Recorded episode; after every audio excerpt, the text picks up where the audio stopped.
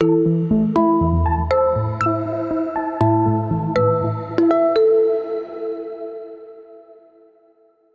l'équipe, hello tout le monde, j'espère que vous allez bien. Aujourd'hui on se retrouve pour un nouvel épisode, un nouveau podcast.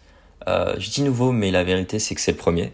Euh, du coup je suis assez stressé, euh, j'espère que ça se passera bien, j'espère que j'oublierai rien. Et du coup pour vous introduire un peu ce que, de quoi on va parler aujourd'hui, les thématiques et les thématiques du podcast, du coup ça sera basé sur la cybersécurité. Euh, du coup, euh, sous différentes formes, il y aura peut-être des invités ou peut-être pas. Euh, et aujourd'hui, on va interviewer du coup quelqu'un que je connais, quelqu'un qui a déjà vécu une cyberattaque qui en... qu'il vit assez souvent. Du coup, je crois n'avoir rien oublié, avoir tout dit, avoir tout expliqué. Enfin, j'ai essayé. Et du coup, là, je vais pouvoir laisser par les invités. Enfin, vous direz. Du coup, salut Emma. Est-ce que tu peux te présenter pour commencer Après, on viendra à ton sujet? Bonjour, je me présente. Donc, euh, merci beaucoup de m'avoir invité sur ce plateau. C'est un plaisir pour moi de discuter avec vous et de vous en apprendre un petit peu plus sur moi, sur ma vie et sur ce que je fais dans la vie de tous les jours. Alors, je suis spécialiste de la sécurité, euh, plus précisément de la cybersécurité, depuis plus de dix ans. Et euh, je dirige toute une équipe de recherche et de renseignement sur euh, les cybermenaces. Est-ce que tu peux nous parler de ton métier, de ce que tu fais au quotidien peut-être? Mon métier au quotidien, c'est de mettre en lumière les côtés sombres d'Internet et je veille aussi à l'activité cybercriminelle. Ok, ok. Tu peux nous présenter ton entreprise en quelques mots? Oui, avec plaisir. Alors, mon entreprise a été lancée euh, en 2012. Alors, l'objectif numéro un, c'est de protéger les entreprises contre les menaces numériques à l'extérieur de leur réseau, comme les vols de données, euh, les campagnes de phishing et euh, tous les identifiants euh, compromis. Alors la plupart des organisateurs ont su sécuriser leur propre périmètre, mais ils restent encore beaucoup trop souvent exposés en dehors de leurs quatre murs.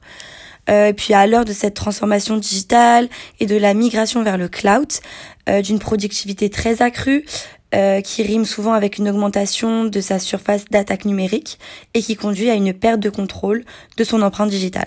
C'est pour cela que mon entreprise, qui compte désormais euh, actuellement 200 euh, collaborateurs en France et aux États-Unis, et qui protège plus de 200 grandes entreprises à travers le monde. Tu pourrais nous dire les vulnérabilités que vous rencontrez assez souvent et que vous détectez chez les clients Et du coup, par la suite, quel type d'attaque ça pourrait engendrer? Alors très bonne question Jade, hein. c'est une question qu'on me pose très souvent. Alors parmi les vulnérabilités euh, que nous identifions au quotidien, il y a une très grande part de négligence humaine. Euh, voilà, la plupart du temps ce ne sont pas les machines, mais ce sont l'humain qui entraîne une exposition des données. Nous avons déjà vu des cas où des employés avaient monté un service de partage de documents avec un prestataire qui n'avait pas été revu par le département informatique. Euh, sans doute pour euh, s'épargner une lourdeur, administrative, excusez-moi, mais c'est justement euh, le résultat de cette action et de toutes ces procédures qui ont sont sautées qui mettent en danger des centaines de documents.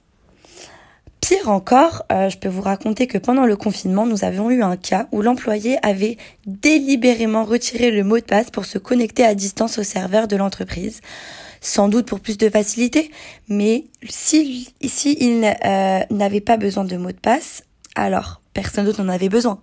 C'est logique.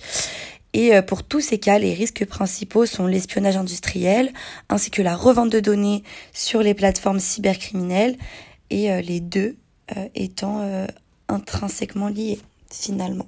Et si peut-être tu devais nous donner un chiffre ou même redéfinir qu'est-ce que c'est qu'une cyberattaque, qu'est-ce que tu dirais? Alors, je vais vous dire que 60% des entreprises ont déjà subi une violation majeure de données causée par un tiers.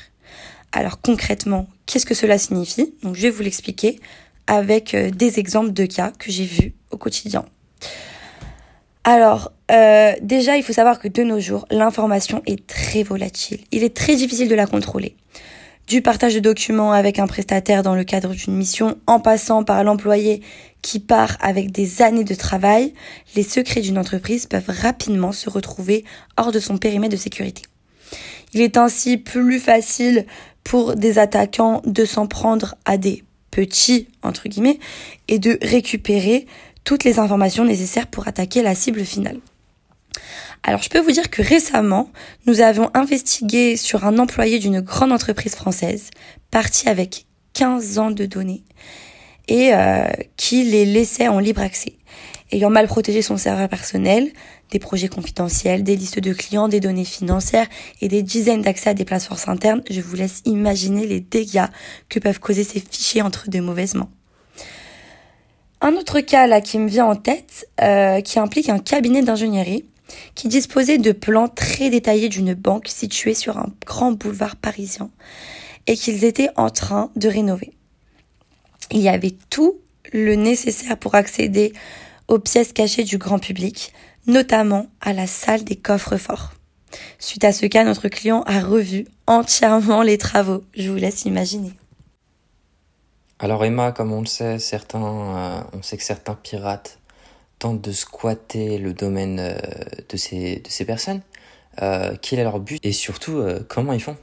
Encore une fois, Jade, vous mettez le point sur une très bonne question. Alors, selon le type d'acteur, il y a différents moyens et différents buts. Le cas classique consiste à enregistrer un nom de domaine qui ressemble à celui de la société, par exemple avec une extension différente. Imaginons, euh, vous mettez euh, blog.fr au lieu de euh, leblog.com ou une typo dans le domaine un peu différente, ou alors une lettre mal formée toutes ces méthodes afin de rediriger le trafic et de l'envoyer sur les pages publicitaires du site malveillant. Alors il existe aussi des cas plus agressifs hein, où les acteurs peuvent totalement usurper euh, la marque ou diffuser de fausses informations, ce qui peut avoir des conséquences très lourdes comme la décotation d'actions euh, boursières. et ces cas sont déjà arrivés pour nos clients. Et fort heureusement, nous avons pu rapidement entraver euh, cette action euh, malveillante. Alors on sait qu'une cyberattaque se produit à peu près toutes les 39 secondes sur le monde. Si Emma avait quelques conseils à nous donner, qu'est-ce que ça serait? Alors oui, effectivement, Jade, euh, toutes les 39 secondes à travers le monde, c'est un chiffre affolant. Alors ce que je pourrais vous conseiller, c'est que premièrement, une vigilance accrue, accompagnée de formations régulières sur les employés. Ça c'est très important que tout le monde soit au courant des risques, parce que comme je vous l'ai dit précédemment, la grande majorité des attaques passent par l'humain. Euh, l'email reste à la portée d'entrée numéro 1 depuis 20 ans. Alors deuxièmement, euh, on peut disposer de solutions de sécurité, avoir du personnel compétent, euh, déployer des antivirus, c'est bien aussi, puis surtout les déployer correctement, ça c'est mieux. Alors troisièmement, on peut d'ores et déjà préparer un plan de continuité d'activité, hein, donc un PCA, qui détaille une procédure à suivre en cas d'attaque selon différents scénarios. Un jour ou l'autre, vous serez face à cette situation et ce jour-là, il ne faut pas improviser. Voilà, outre les aspects techniques, il faut notamment désigner des responsables pour la communication, qu'elle soit interne ou externe, la relation avec la direction, euh, savoir quel cabinet de sécurité contacter, etc. Euh, gérer une crise, c'est extrêmement fatigant, euh, autant s'épargner la panique. Bah écoute Emma, un grand merci un grand merci d'avoir pris ton temps, d'être venu, d'être venu un peu nous présenter ce que tu fais, euh, nous montrer un peu euh, tout, ton, tout le monde dans lequel tu vis.